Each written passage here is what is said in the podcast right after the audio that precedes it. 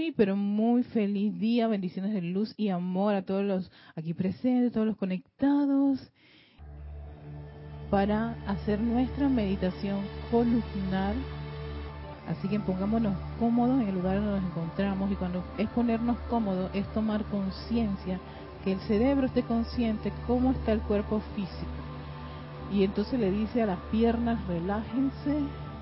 ¿Cuál es la posición como te gusta a ti sentir tus piernas. Puede que uno tenga sus piernas cerraditas, otros las piernas abiertas, otros las piernas elevadas, en fin. Yo quiero que por favor hagan esa conversación con el cuerpo físico. ¿Dónde quiere estar las manos? Si quieren poner esa mano, los deditos pulgar con el índice, porque les gusta esa posición de Buda, a ustedes le encanta y el cuerpo le dice, no me gusta estar así. Ay, déjenlo. Sean, sean cariñosos y confortadores con sus vehículos, ¿sí? Igual, como quieren que esté su espalda, si la necesitan recta, esté recta, si necesitan algo detrás, o recostarla un poquito, que tenga una inclinación, háganlo. Y si de repente se sienten muy cansados y están en su cama recostados y todavía pueden escuchar, no se preocupen si se quedan dormidos. Háganlo. ¿Sí? Tomen una profunda respiración a conciencia. Inhalen profundamente hasta donde ustedes pueden. Retienen por un par de segundos y exhalen. Si quieren cerrar sus ojos, lo pueden hacer y volver a sentir y tomar conciencia de esa respiración profunda. De inhalar, retienes, exhalas Vuelves a inhalar, retener, exhalar, inhalar, retienes, exhalas. Mantengan ese ritmo de inhalar, retener y exhalar por un par de tiempos hasta llegar un punto donde ustedes están experimentando esa paz, esa tranquilidad que da inhalar a conciencia, oxigenar a tu vehículo físico y experimentar esa relajación.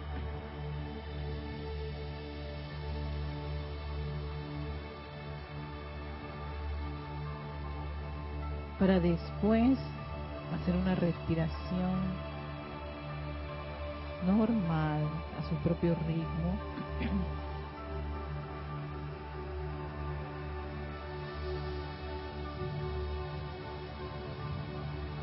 Y en esa total quietud y calma que experimentan, lleven su atención a su corazón.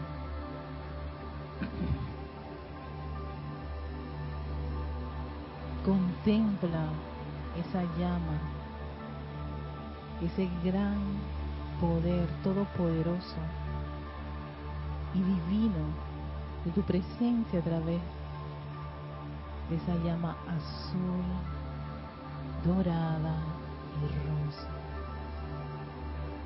Allí vive tu naturaleza divina.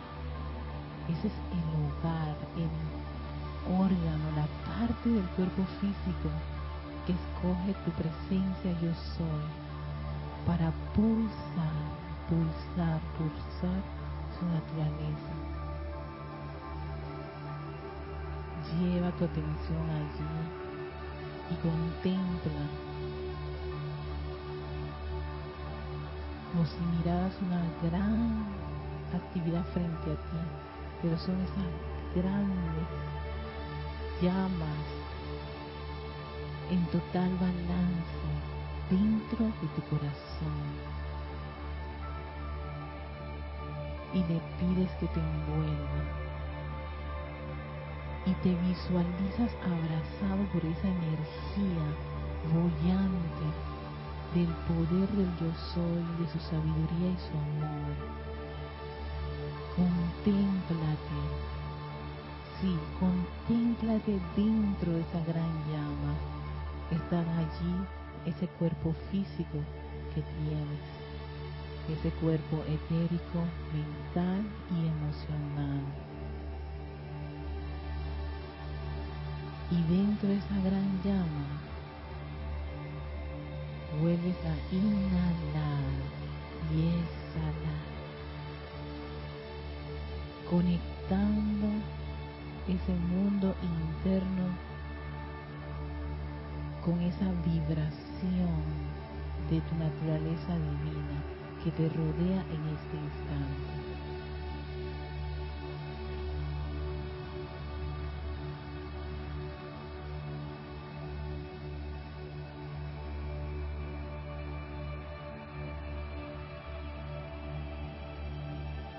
Esa vibración envuelve todos tus vehículos, elevándolos, elevando tu conciencia y pidiéndole esa presencia crítica a nuestro maestro interno.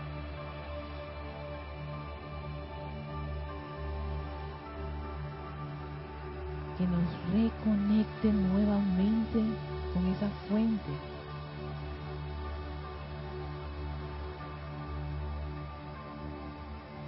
conciencia de que siempre hemos estado unidos a esa fuente, pero que ahora no solo la reconocemos, la aceptamos y queremos siempre experimentar su inteligencia divina, su amor confortador y su poder en total control y armonía esa fuente, tu presencia yo soy, es dadora de tanto amor, de luz. Y ahora visualizas como si fuera una gran cascada, viene de ese gran cuerpo de fuego blanco una descarga extraordinaria, opulente, millones de electrones puros y perfectos, legiones de ellos empiezan a bañar ese cuerpo emocional, permeándolo de esa naturaleza armoniosa y en total control de nuestro yo soy, que pulsa en ese cuerpo emocional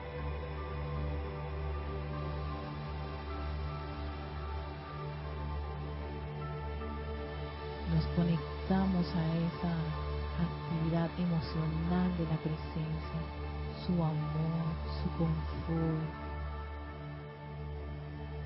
esa tranquilidad y armonía que necesitan nuestros cuerpos emocionales.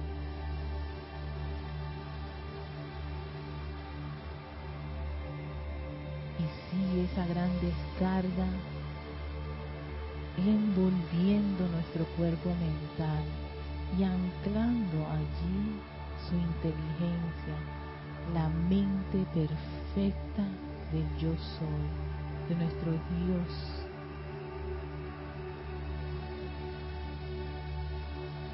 Sus ideas, sus planes y todos los conceptos puros, perfectos, constructivos son los que dominan en este cuerpo mental.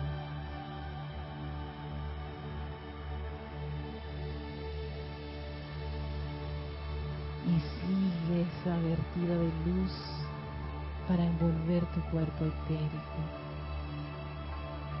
resucitando las memorias divinas, todos los momentos de bien acumulados en él.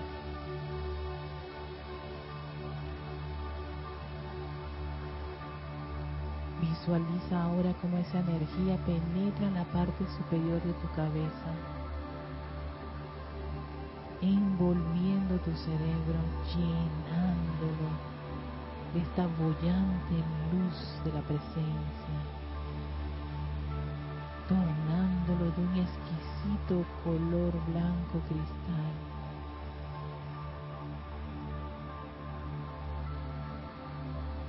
esa energía divina fluye a través de esos surcos neuronales.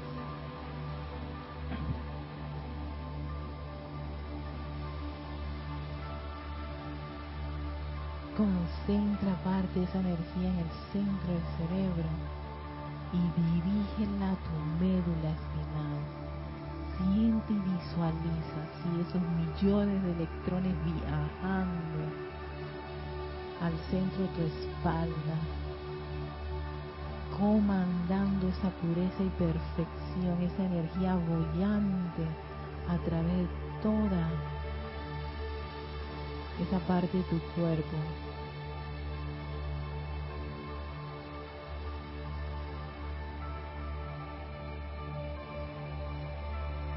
Y ahora le pedimos a esa energía que fluya al interior de todo nuestro cuerpo físico, enviando ese mensaje de amor,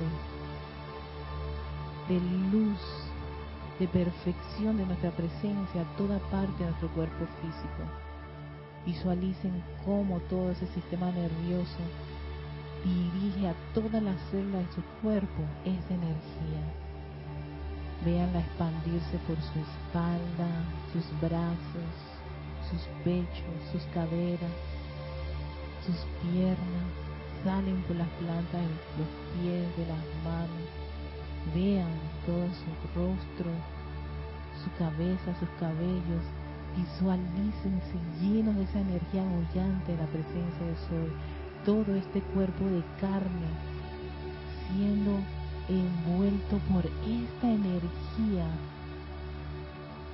que fluye libremente, sanando, energizando, embelleciendo, amando, protegiendo, iluminando toda parte de la vida que cada uno de nosotros somos. Visualícense llenos de esta luz de la presencia yo soy. Contémplense hijos e hijas de esos dioses creadores.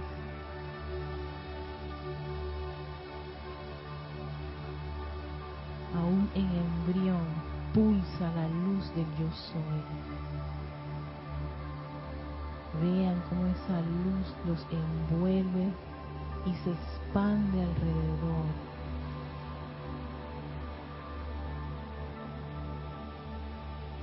somos uno con esa presencia crística, somos uno con ese cuerpo de fuego del yo soy.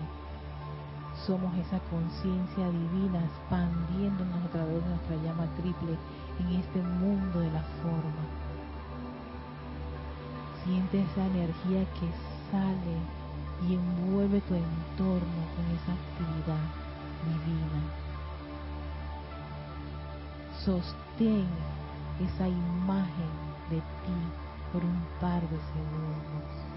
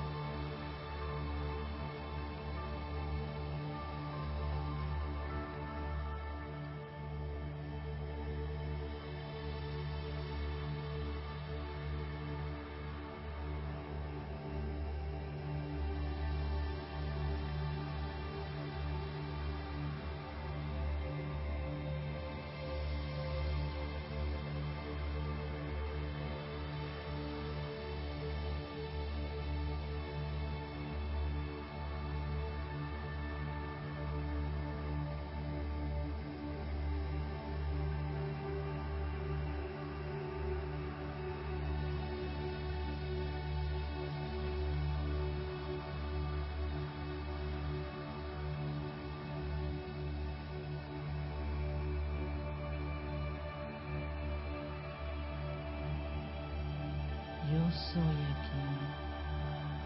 Yo soy aquí. Yo soy lo que yo soy. Yo soy la luz perfecta de Dios, fluyendo a través de este cuerpo físico, etérico, mental y emocional.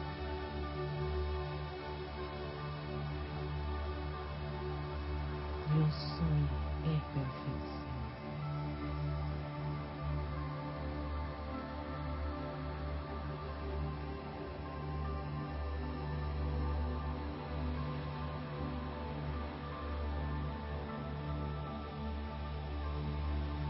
con eso en tu conciencia, con esa firme determinación de sostener esa idea de cada uno de nosotros, de reconocer hoy, mañana y siempre esa luz de la presencia yo soy, la que nos guía, nos comanda, nos protege, nos armoniza y nos ama. Tomamos una profunda respiración Inhalas, exhalas. Y tomas conciencia del lugar en que te encuentras.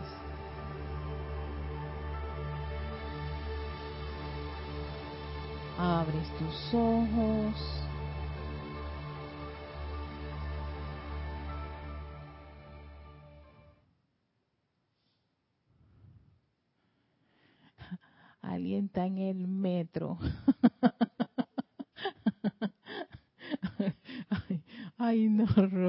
Rosaura está en el metro.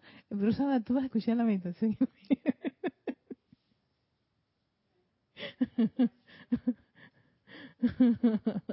Ay, Rosaura. Oiga, muchísimas gracias a todos. Yo, ya, yo gracias. A veces pienso que yo no lo puedo hacer, pero ahí yo, yo dije, Erika, entra al viaje.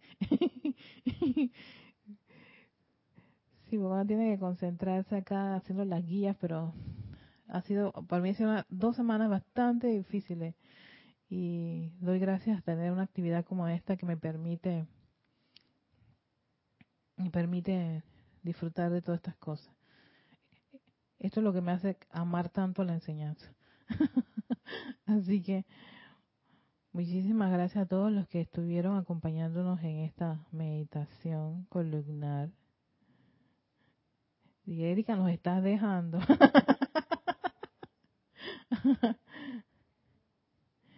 ah, sí, César tiene que prepararse para...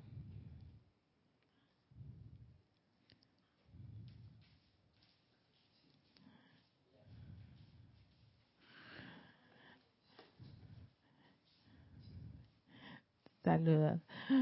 Bueno, vamos a continuar con el, el maestro ascendido Hilarión y tal vez hasta él va a ser como una especie de, introducción al arcángel eh, Rafael.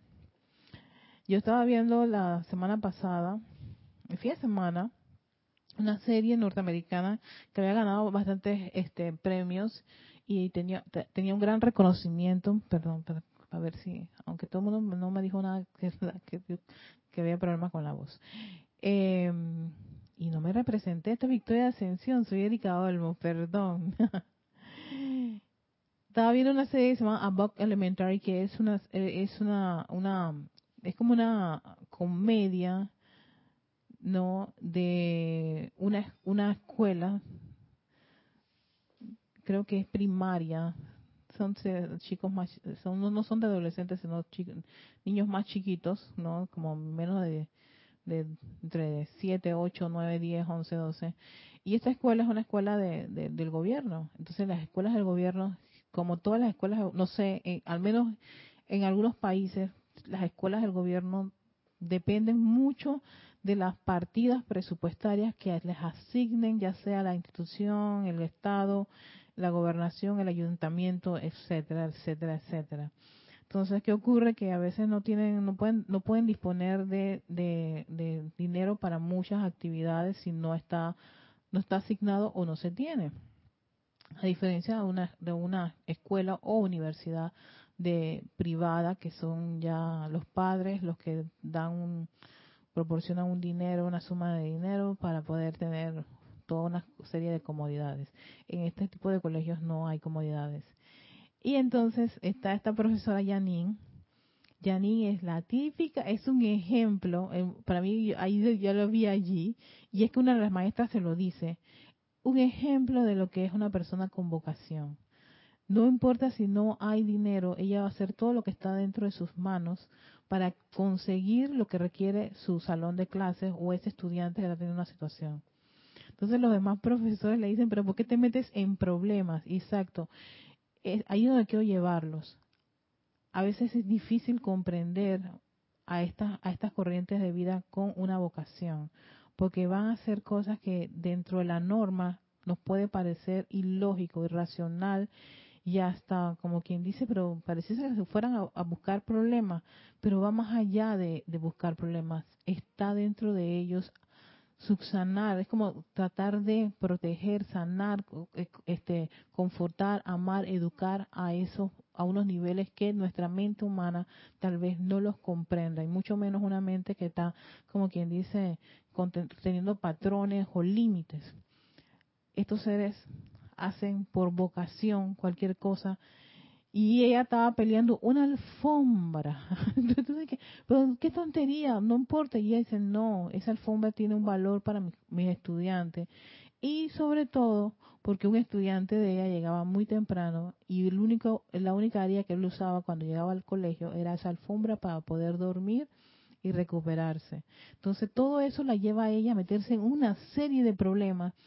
Y entonces eh, llega esta maestra que está cansada de verla a ella en esas luchas y decirle, bueno, definitivamente, tú eres de ese tipo de gente. Y ella pregunta, ¿qué tipo de gente?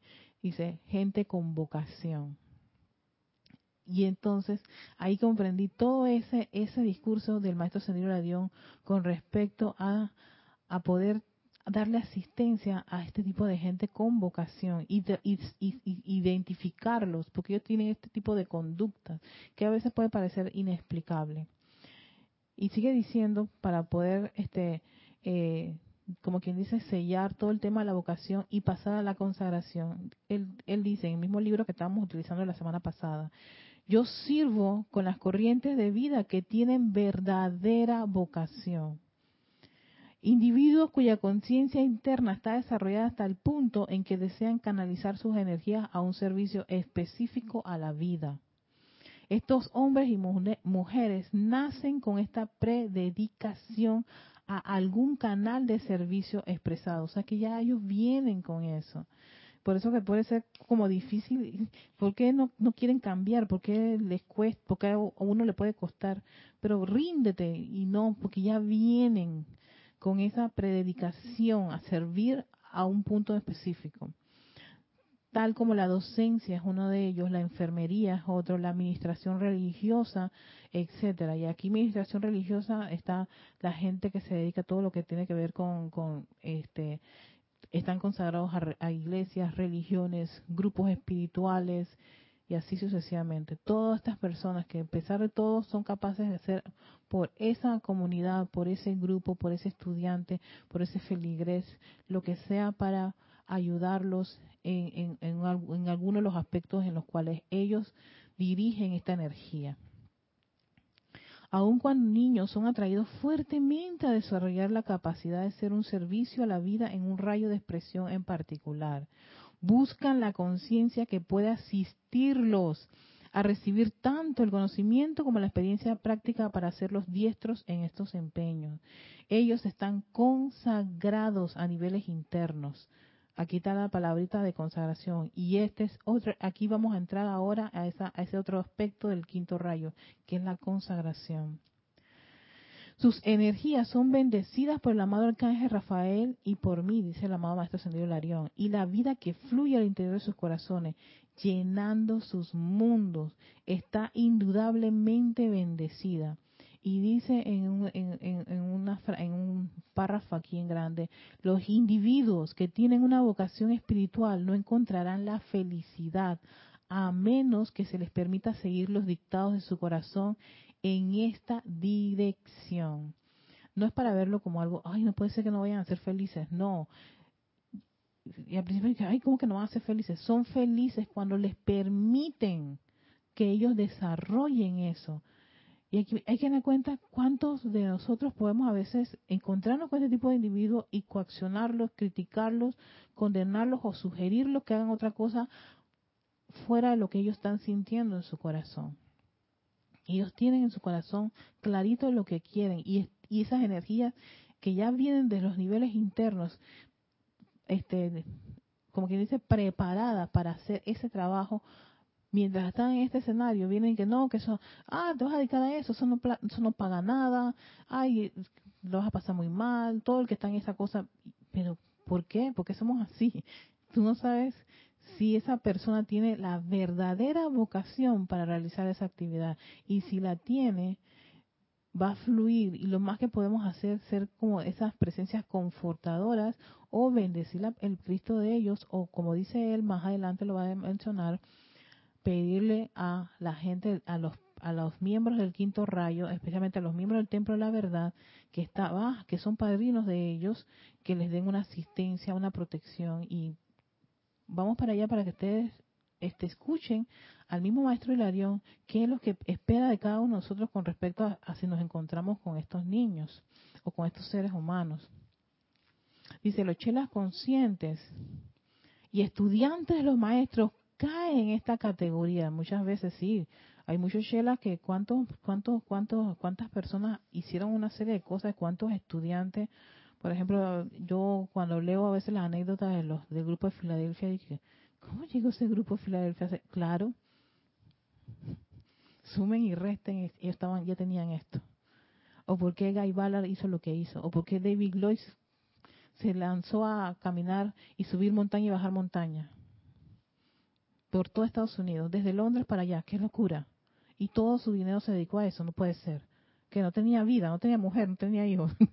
todo eso le, le pasa a uno cuando no comprende a estos individuos con estas vocaciones. Y es que te dicen, hay, hay chelas, hay estudiantes, hay eh, gurús, chamanes, grupos espirituales, en fin, de todos, que tú vas a ver, tienen esa esencia, todos comparten esa misma, esa misma, esa misma partícula en, especial. Tienen una vocación a eso, se dedican a eso, no, no ven otra cosa, respiran eso, sienten eso. Esa es tu energía. Entonces, si tú no eres un ser con estas con estas cualidades, entonces tú vas a pensar, no, no, no, yo tampoco estoy tan claro, no tienes que reconocer que tienes un hermano así y no tienes que ser tú así. Tal vez lo tuyo es otra, otro tipo de conciencia, otro departamento, otra cualidad. Lo importante es que si tenemos a estas personas, evitemos caer en la crítica, la queja o la condenación o la sugestión o estar diciéndoles cosas, todo lo contrario. Pide el maestro que le, envíes una bendición. Y si está pasando ese hermano o esa hermana por una situación complicada, les pidas a los seres del quinto rayo que le den asistencia. Porque ellos son los que les van a confortar, porque son sus padrinos. Ellos se entrenaron en los planos internos con ellos. Entonces ellos les pueden dar así como quien dice la asistencia porque a veces uno se quiere lanzar a la asistencia, no es tu mochila, es la mochila de ellos. Lo único que tú puedes hacer sabiendo esto es bendecir el Cristo que está dentro de él, bendecir su luz y hacer el llamado. Entonces las experiencias de la vida y los soplos de la conciencia continúan aguijoneando al estudiante hasta que llega a alguna línea de enseñanza espiritual donde la sed de su alma es saciada y se siente de por sí en el sendero de su propia elección. Sin embargo, aquí el aspirante espiritual a menudo se queda corto del laico con una vocación de mucho menor valor para la evolución mundial, ya que el estudiante no siempre reconoce la ley impersonal que le dice a todo hombre, sirve al tiempo que aprendes. Sí, esto es porque a veces uno dice, no voy a servir cuando ya yo esté listo. Y a veces tú tienes una presión, ya no, no, estoy, no tengo las condiciones. Sirve, no importa. si tu corazón dice que tú lo puedes hacer, te das impulso Ey, pero no voy a quedar bien, no importa, pero haces el primer impulso. Lo importante, ya en la segunda tú vas a ver que te va a salir bien. En la tercera, uh, ya las cosas van mejorando. Pero mientras, y vas aprendiendo mientras estás sirviendo. Dice, el interno del en el hospital, el estudiante en la enfermería, el novicio en el convento, el sacerdote estudiante acepta esta ley con felicidad, a sabiendas de que mediante su servicio vendrá mucho de su conocimiento y desarrollo. Sin embargo, el estudiante espiritual, partiendo de un sentido de orgullo o de una noción errada de la ley, a menudo desperdicia toda una vida en contemplaciones metafísicas. Gracias, maestro, porque yo, yo soy una de las que me la paso diciendo, no me parafraseen cosas, porque a veces te quedas en esto, en contemplaciones metafísicas y estudios abstractos. Y eso, ¿cómo se come en este mundo de la forma? Y eso como tú lo compartes con el hermano que tienes al lado y que no tiene ninguna, ningún interés en eso, pero ¿cómo tú le haces llevar eso? ¿Ves? Entonces te quedas en ese mundo, y entonces tú piensas, porque aquí viene el otro contrario, tú piensas que el mundo no te comprende. Dios mío, ¿y por qué nací? ¿Por qué? ¿Por qué nací en este país con esta gente que no me comprende? Yo que tengo todo este montón de conocimiento de altura para este mundo bruto y así he escuchado este montón de cosas, yo me quedo que, amada presencia de soy, ¿de quién es estos tipos de niños para que vayan y darle, darle asistencia? Sí, porque necesitan asistencia, más que decirlo, mira, se cree la maravilla, no, sino que sencillamente tiene nublada la visión. nublada la visión y ojo que este rayo requiere mucha iluminación. cuando vemos esto, esta corriente de vida tiene nublada la visión, un poquito la comprensión pues está como media bloqueadita nada más, bloqueadita y requiere pues como los ajustes de la maquinaria. Una vez que lo ajustan, muchas de estas corrientes de vida pueden volver a su cauce y hasta podemos reencontrar con muchos de ellos que dicen, hasta uno también, hey, tú sabes que antes yo pensaba así, estaba un poquito equivocada Gracias, Padre, porque cambie. Entonces, mientras que a la hermandad a la cual profesan amar se le niega la asistencia práctica de sus energías actualmente desarrolladas, talentos y en general su fortaleza y riqueza de conciencia. Claro, porque se, se, se aísla en, esas, en, esas, en esos conceptos tan abstractos, tan metafísicos que va a ser un poquito difícil que tú brindas un servicio ¿Por qué? Porque piensas que nadie te entiende y obvio te haces difícil de comprender. No es que la gente sea bruta. Eh, y, oh, qué gente tan bruta, ¿no? ¿No será que no ha sabido cómo llevar la información? ¿Cómo tener empatía con esa corriente de vida? Me, yo que estoy en política, en política se conoce todo tipo de gente. Y a, y todos no se les puede hablar del mismo lenguaje de una misma forma hay veces que yo tengo que bajar a, una, a un lenguaje a veces tan burdo que muchas personas se sorprenden cuando me ven. Dice, ¿qué hacías tú hablando con ese maleante? Yo, yo no veo un maleante. Veo un individuo que no tuvo formación, que tuvo de, una familia disfuncional, em, que no tuvo oportunidades, que se, se forjó en, a punta de golpes, eh, palabrotas, decir un montón de cosas, sacar cuchilla y todo lo demás. Y yo me siento con esa corriente de vida, me encanta hablarlo. Y entonces dice que como yo tengo esa paciencia para escucharlo, pero cómo yo voy a poder conversar y lidiar o tener empatía con ese individuo si no primero entenderlo a él.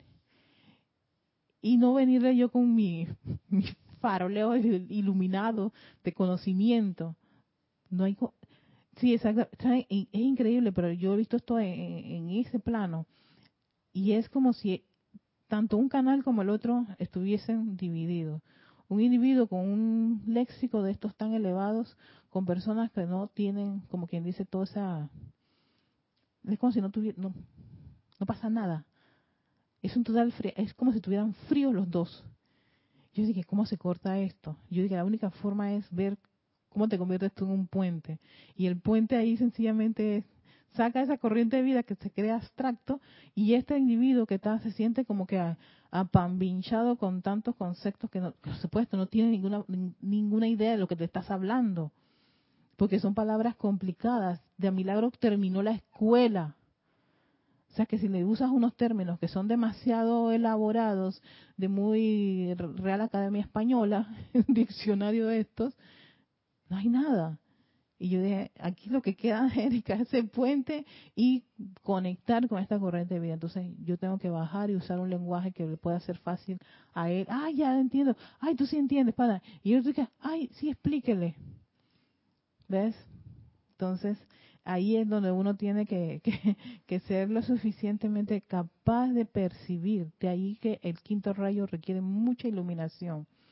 Porque a ver, a ver, eh, eh, estando a veces como quien dice, dice muy, muy avanzado, podemos perder un poquito ese contacto o esa empatía con cualquiera, hasta con un niño hasta con los niños. Yo tengo sobrinas y yo me yo siento desde chiquita conversaba con ellas en su en su en el nivel de conciencia que cada de que, ellas tienen. Ahora ellas son wow, son súper avanzadas, son adolescentes, ahora tienen más conocimiento, tienen más conocimiento que yo. Y yo dije, oye, tía no entiende nada de eso, me explican, sí, como tía, ven acá, y me lo explican, y se toman el tiempo. Yo dije, gracias, qué maravilla. No, es que no, porque yo tengo 50 años y yo sé más que ella. Eso no es así.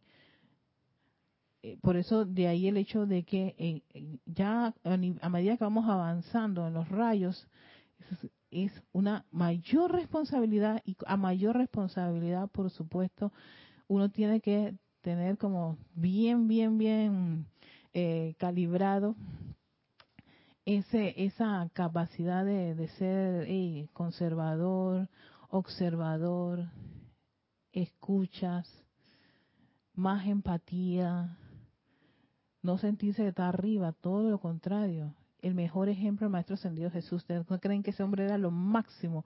Ha dado un montón de turbamulta ignorante.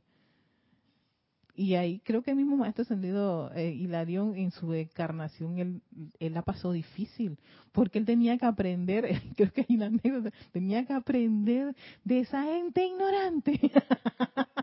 y él era un, erudito en ese tiempo, un hombre culto, sabía leer, hablar, escribir, o sea, de todo. Y tenía que unos pescadores que a milagros sabían escribir, contarle la historia y él cuenta que fue, por cierto, la Madre María, la presencia confortadora y amorosa. La Madre María fue la que le, lo calmó para que ese, esa parte, ese ego de él, de su intelectualidad, ¿no? Me imagino, su, todo su conocimiento, no, era nadie al lado de ese, en eso. Y vaya la vida, tenía que, sentía la, el impulso de estar allí. Pues sí, el Maestro Ascendido, él tuvo un encuentro con el Maestro Ascendido Jesús muy interesante. De ahí sale la novela Sakubo Badis, donde habla el encuentro de tanto de él, de Jesús cuando se le aparece a él, y se le aparece también a Pedro. Yo siempre voy a confundir quién es Pedro y quién es Pablo. la encarnación que da el maestro ascendido de la Dios, a él se le aparece y, él creo que queda ciego incluso y todo lo demás, y, con unos momentos bastante difíciles, unos encuentros internos. Y el otro iba huyendo porque le dijeron, sálvate, sálvate, y se le aparece Jesús. Y él ahí le dice, Cubo Vadis Dominus, que se llama la novela, Cubo Vadis. ¿A dónde vas, señora? Que me vuelvan a crucificar porque estás dejando a mi gente. Y regresa. Y ahí de la, anécdota de por qué él quieren que lo crucifiquen con la cabeza abajo y todo lo demás. Bueno, mientras que me he quedado como que me pelucó la cabeza, es que no creo que sea interesante. Y entonces, sí, ¿no? Eh, y el maestro señor Larión, él es una muestra de lo que es ser un erudito ante un montón de gente y aprender y bajarla esos humos de que yo estudié, yo estuve con gente rica, yo sé lo que es oler bien y todo lo demás, y estoy con este montón de gente porque siento la necesidad, quiero que alguien me cuente de Jesús, porque ellos fueron los que estuvieron con Jesús, no él. Él todo lo contrario, siempre le he dicho, maestro, tú estabas persiguiendo a la, gente y cortándole la cabeza. Así que... Entonces, ah, interesante porque él dice que estos, estos hombres y mujeres fracasan en la primera iniciación, la cual es las obras prácticas hacen que, que esté disponible el conocimiento adicional. Obras prácticas. Mientras más complejo se convierte una actividad espiritual, religiosa, todo lo demás, eso sencillamente ahí no ocurre nada. De ahí que la gente siente ese fracaso, de ahí que tú sientas que todo, como que tú estás en un lugar donde, ay, yo me siento como bruta. No te debes sentir bruta, te tienes que sentir confortada. Debes, tener un sentimiento de que me, dio, no sé, una sensación. Jorge siempre tenía eso bastante desarrollado. Yo cuando estaba en sus clases, yo no entendía. Es más, no entendía 90% de sus clases. Una vez se percata de eso y se, se, acerca a mí y me dice, Erika, ¿qué te pasa? Yo dije, le digo, Jorge, yo creo que soy bruta. Y dice, ¿por qué? No entendí nada de la clase. Y él me dice, tente paciencia, no seas tan dura contigo misma, pero ¿cómo te sientes? Yo dije, bueno, tú sabes que me gustó el chistecito ese que tú tiraste. Sí, como, como, él tenía muchas historias y chistes que a mí me fascinaban. Y yo, y él se decía, entonces, entonces, ¿sabes qué? Por eso me siento tan bien.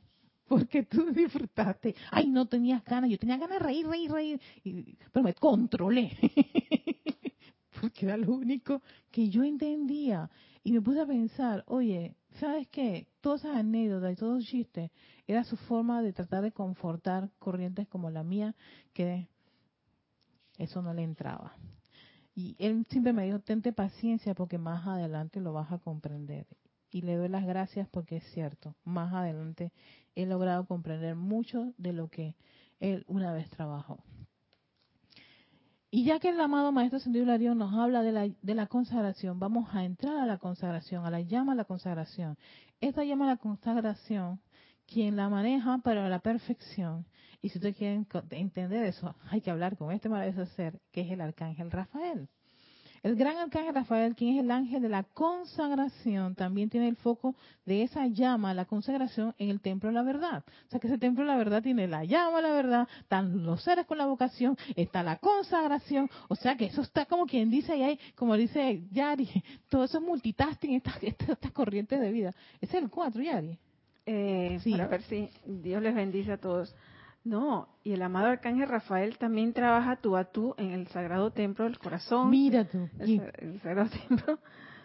Porque él también consagra, nos consagra cuando nos dan la oportunidad, porque también fuimos, es que uno dice, lo están consagrando, y ven acá, nosotros también fuimos consagrados en su momento, si no, no estuviéramos aquí. Cuando nos consagra, y en este momento que también ese templo está abierto, él también está ahí dando su servicio, de consagración. Ajá, exactamente, en el mes de mayo. Entonces, sigue, individuos que dedican su vida a un particular servicio beneficioso a la humanidad son bendecidos por este amado arcángel y por el amado Mahado Shohan Hilarión antes de encarnar. ¿Ves? Exactamente, gracias. Eh, ajá la vida primigenia que el alma magnetiza dentro del latido del corazón. Es consagrada al servicio por el arcángel Rafael, quien vierte la llama verde de la consagración a través de los electrones que fluyen desde el cuerpo del fuego sagrado como el cordón de plata dentro del corazón físico. O sea que, y más todos tenemos eso. Y de ahí el hecho de que si vemos, tenemos, vemos estas corrientes de vida, ellas ya vienen, además de la consagración, tienen entrenamiento en los niveles internos, como dice el maestro Sendero Hilarión, para tener vocación, esa verdadera vocación para ciertas, ciertas. Por eso vienen tan consagrados. Tan consagrados, exactamente. La tienen a la doble. Ajá, ellos, eh, exacto, ellos ya son, eso es doble, porque tienen, tienen todo un entrenamiento particular. Y de ahí que tú ves que esas personas son dedicadas hasta el final, son capaces de dar su vida. Que uno se queda, que tan loco. No, ya no son locos, son sencillamente consagrados. consagrados. De allí que esta vida esté predestinada a fluir hacia adelante como energía canalizada para bendecir la raza, tan predestinados entonces, por eso que decía el maestro, si ellos no hacen eso, no se, no se van a sentir felices. Porque lo, que los hace ellos felices es lograr canalizar en este plano, en las prácticas, en las, en las obras bien hechas, lo que en sus planos internos se comprometieron, se consagraron. Entonces, no hay día, esto es como la juegan o la juegan. Durante el transcurso de la encarnación, las corrientes de vida que, que de esta manera han sido comprometidas a vocaciones de servicio en campos de asuntos gubernamentales, educación, empeños artísticos, ministerios religiosos, medicina, empeños misioneros, etcétera, son guiadas, custodiadas y protegidas, ya sea por un miembro del reino angélico de las legiones del Señor Rafael o por un miembro de la hermandad de la verdad bajo la dirección del amado Hilario. Ya cuando vemos esa corriente de vida, vayan a llamadas a legiones de ángeles del arcángel Rafael, vayan y dan la asistencia. Cuando vemos a esos misioneros, cuando vemos a esas corrientes de vida, esos tipos que se dedican, vamos a salvar la vida de esas corrientes de vida, vamos a meternos en ese, en ese canal, en esa, en esa cueva, en ese, en ese edificio que estaba lleven, porque ellos, van a ser, están predestinados a servir. Y son felices, se vuelven, son felices cuando salvan una vida, ¿ustedes ven? Así sea que, aunque se haya perdido 15 vidas, si ellos pueden traer una por esa vida, celebran. Ahora que dices misioneros, esos que se van a esos lugares que en verdad que son que no tienen nada, que son, son lugares que, bueno, nada de las comodidades que, que tenemos nosotros acá, para ponerlo así y se van a esos que las casas son de piso.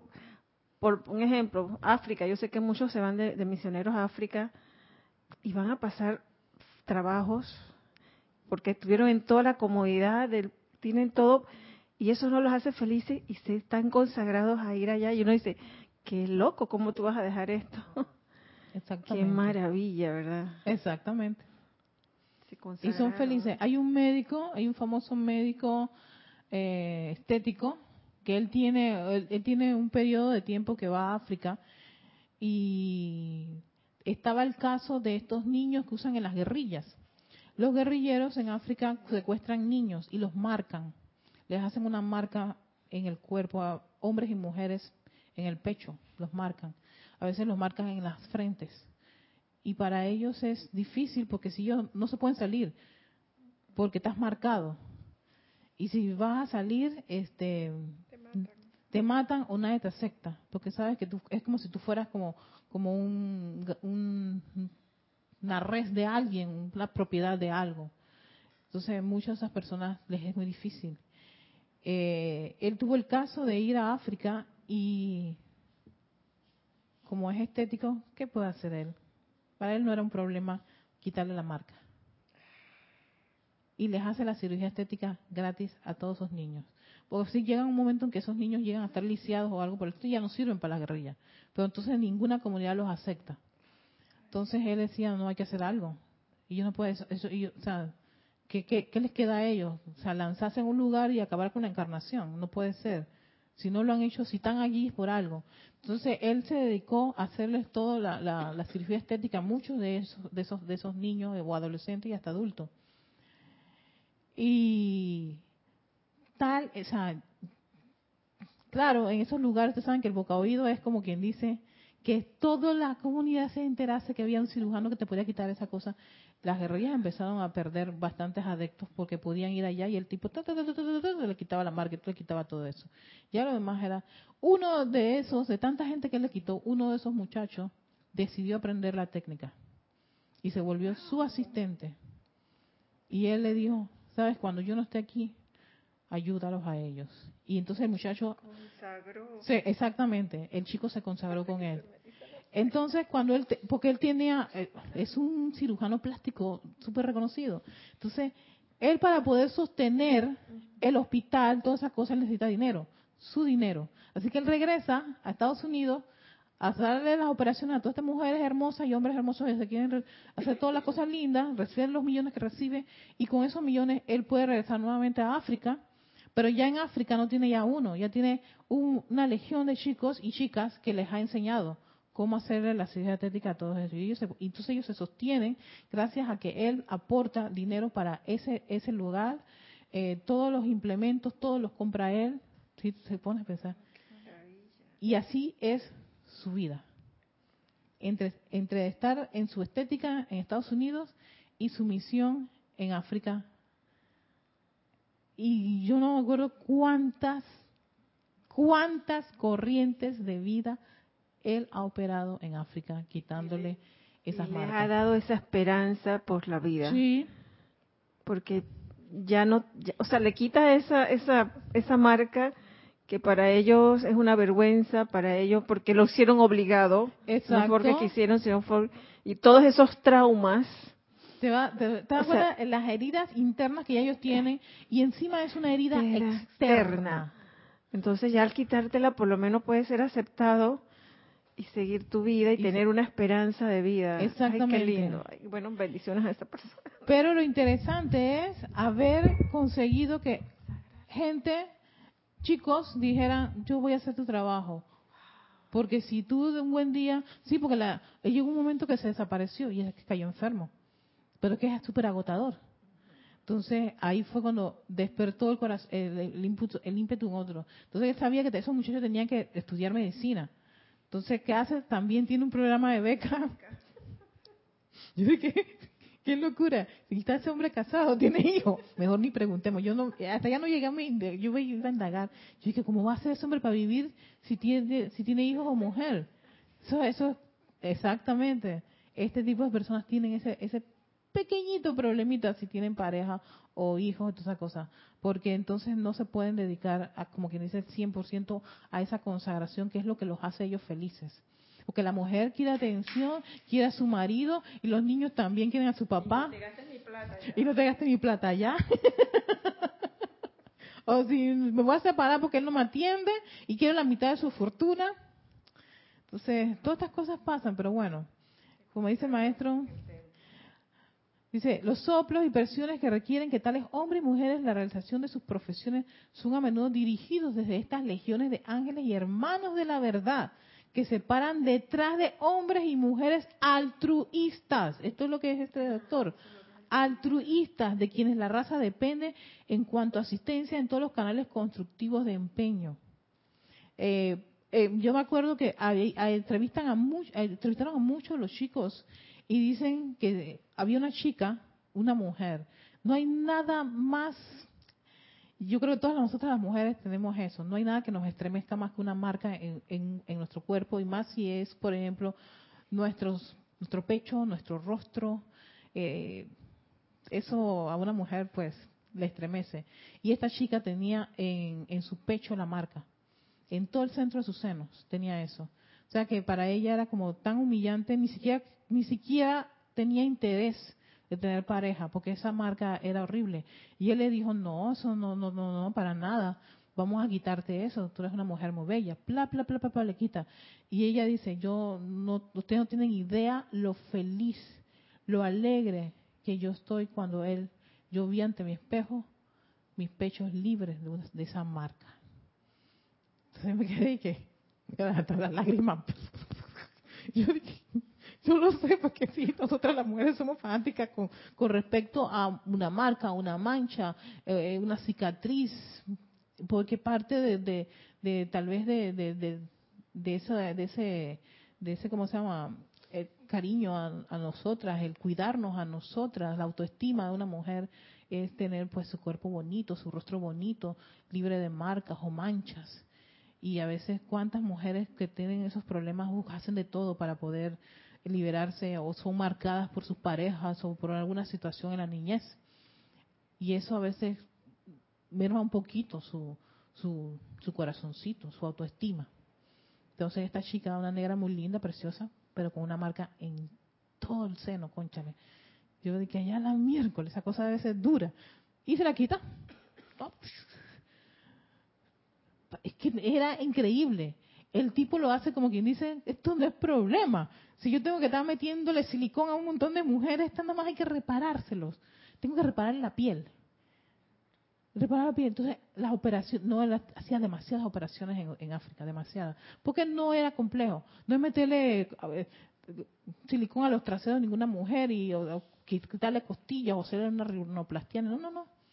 Yo te voy a quitar la marca y eso es mejorar. Y, podía- y, eran, dicen, que operaciones bastante sencillas. Lo complejo es que las condiciones no eran las más higiénicas, así que tenía que invertir.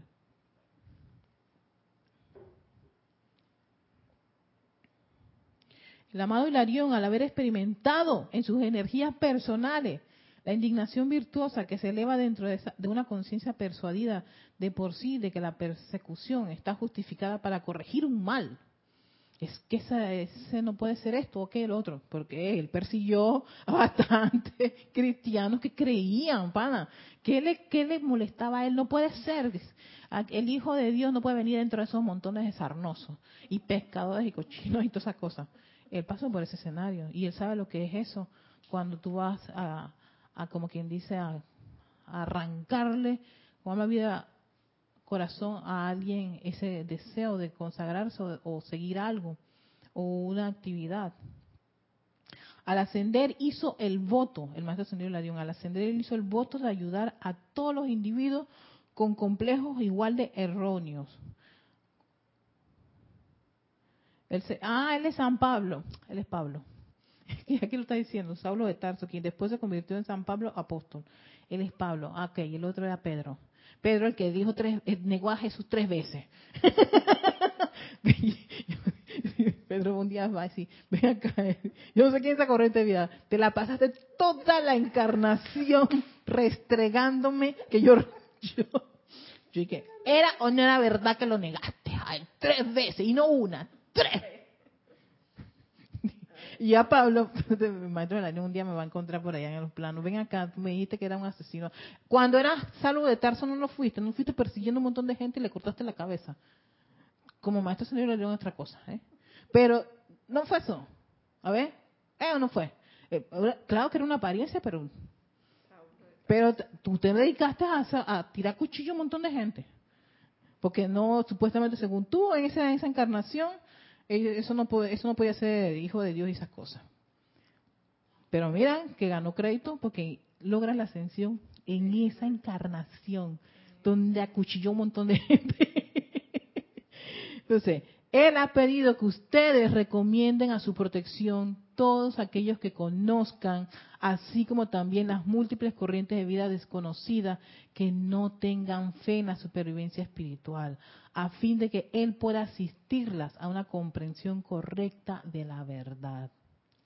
Adicionalmente les pide que recomienden al templo la verdad en sus invocaciones y contemplaciones a todos los individuos que sirven en las múltiples profesiones que puedan ser bendecidos, animados, iluminados y prosperados en sus empeños por ayudar a la humanidad, ya que según él mismo dice, esta es su razón de ser. Entonces, si no los comprendemos, no, no le digamos nada, solamente vamos y le tocamos la puerta al maestro la dio. Maestro, yo creo que esa corriente de vida, su razón de ser es esa cosa, este, mándale un, un soplo allí para que lo animes, lo ilumines, lo bendigas, lo animes, lo prosperes, lo, protejas, lo ilumines. Y nosotros nos, nos salimos del, del cuadro, no, que, no, nos, no nos quejamos, no nos criticamos ni tampoco nos cuestionamos por qué hacen lo que hacen, Dios mío. Tenía que hacerlo, pero es que ¿por qué? Si viene una familia adinerada, ¿quién carajo le manda a él meterse allá? Su razón de ser. Están ya predestinados.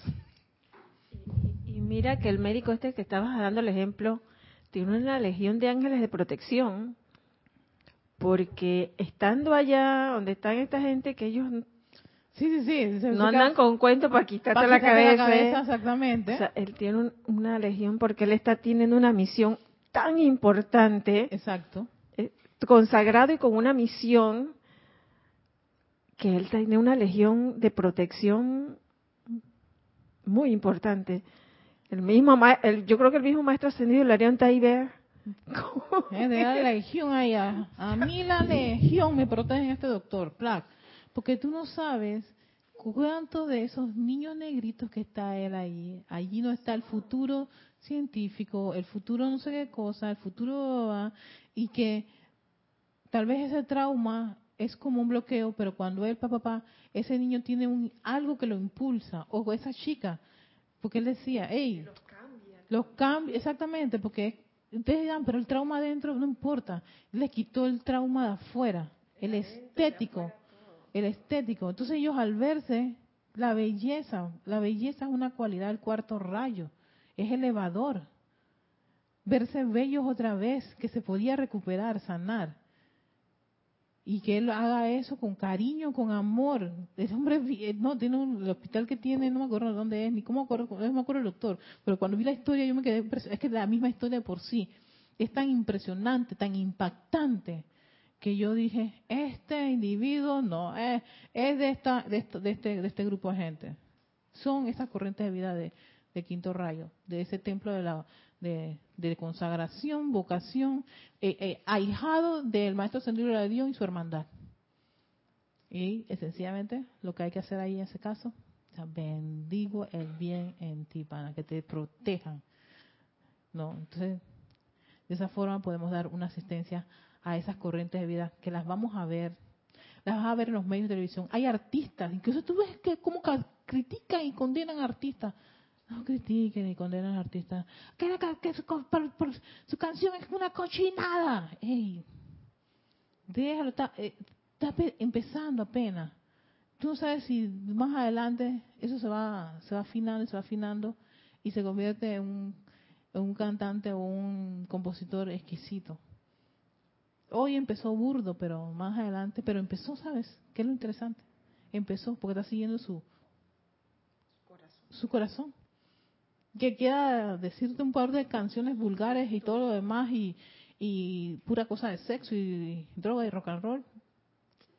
Mira, esos son sus inicios. Y pienso que a veces no lo quieren ni hacer, pero como es el mercado que supuestamente se vende y ellos quieren, como dices tú, quieren desarrollar su talento porque ya tienen el talento, que es un don divino también, no les queda de otra, es lo que vende el mercado. Y tú no sabes si en esa concentración, como ya lo vimos en uno de los libros del maestro, que hacen esos conciertos donde todo el mundo está cantando, vamos a chicha, vamos a coger, pero tú no sabes si ahí hay una corriente de vida que por estar allí están las legiones de ángeles que aquí vamos a tocar a alguien, porque aquí está la corriente, esa corriente vida alegre. Esa corriente vida alegre, y está el individuo que está cantando eso y está alegre, pero él tiene una misión y yo necesito que ahora que él está armonizado con esa misión, yo le voy a meter. Nosotros no sabemos cómo trabajan los seres en los planos internos. necesitan esa virtud de la alegría y Ajá, oh, exactamente, hay alguien que está sumamente alegre, ahí hay 15 mil personas saltando, espérate, que la noche, me estuve acordando de Bizarra, y, ah, y están ahí, entonces dicen los ángeles, mira, no está la energía, ¿ves? la parte positiva. Ah, exactamente. Necesitamos esa energía. Mira cómo están ellos tan felices. Tan felices. Mira cómo están. Y tú cuando lo escuchas dices, estoy tan feliz. Este concierto tuvo lo máximo. Yo dije, exactamente. Mira la energía cómo está fluyendo de felicidad. Y eso es lo que necesitan los seres de luz.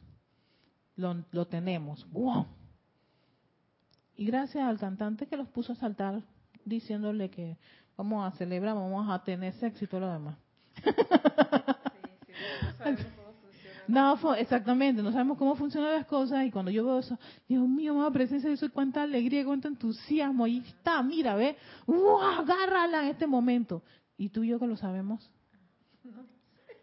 úsala, dile, pídele, amados ángeles, ahora mismo van a hacer el evento, tal, tal, tal. O cuando ustedes no están pasando por un concierto y sienten esa, eso es energía. Pensemos en eso, eso es energía. Yo que, wow, esto es energía. Oh, magnificosa presencia, yo soy invoco ángeles de ahora del templo, tomen esa energía y vayan y llévenla allá a Ucrania, ¡pran! O a Turquía, donde pasó la situación, todo, está la gente con desánimo y barran, barran y barran. Y tú sigues. Ya, el puente. Es el puente, es energía, exacto. Nunca, o sea, no, no, no vamos a pensar, míralos, el mundo está mal, hablando pura vulgaridad, sexo, roca, es energía, es vibración. ellos tienen la energía de la felicidad y nosotros jugando, criticando y condenando. ¿Quién, quién de las dos a la hora de la balanza? Exactamente. Ahí está diciendo un estudiante de la luz. Voy a dejarlo hasta aquí porque se me pasó el tiempo, pero bueno, este, muchísimas gracias a todos los que han estado conectados y bueno, este es, ya entramos a la llama de la consagración y más adelante, la próxima semana vamos a estar hablando con, con, el arcángel Rafael para que él venga. Incluso les voy a traer los decretos, porque él tiene varios decretos de consagración para que tengan una idea qué es lo, qué es lo que, que él pide cada vez que tú estás en una acusación, consagra tu cuerpo físico, etérico, mental, emocional, consagra esa cosa que tú dices, ay, estoy bruta, pero no sirvo. No, Señor, consagra mis ojos para verlo bien, consagra mis oídos para escuchar las cosas correctas, consagra todo, o sea, eh, él tiene una, así un ímpetu con esto de la consagración, un amor a esta llama la consagración, que en verdad quiero traerla la próxima semana. con esta concisa, muchísimas gracias.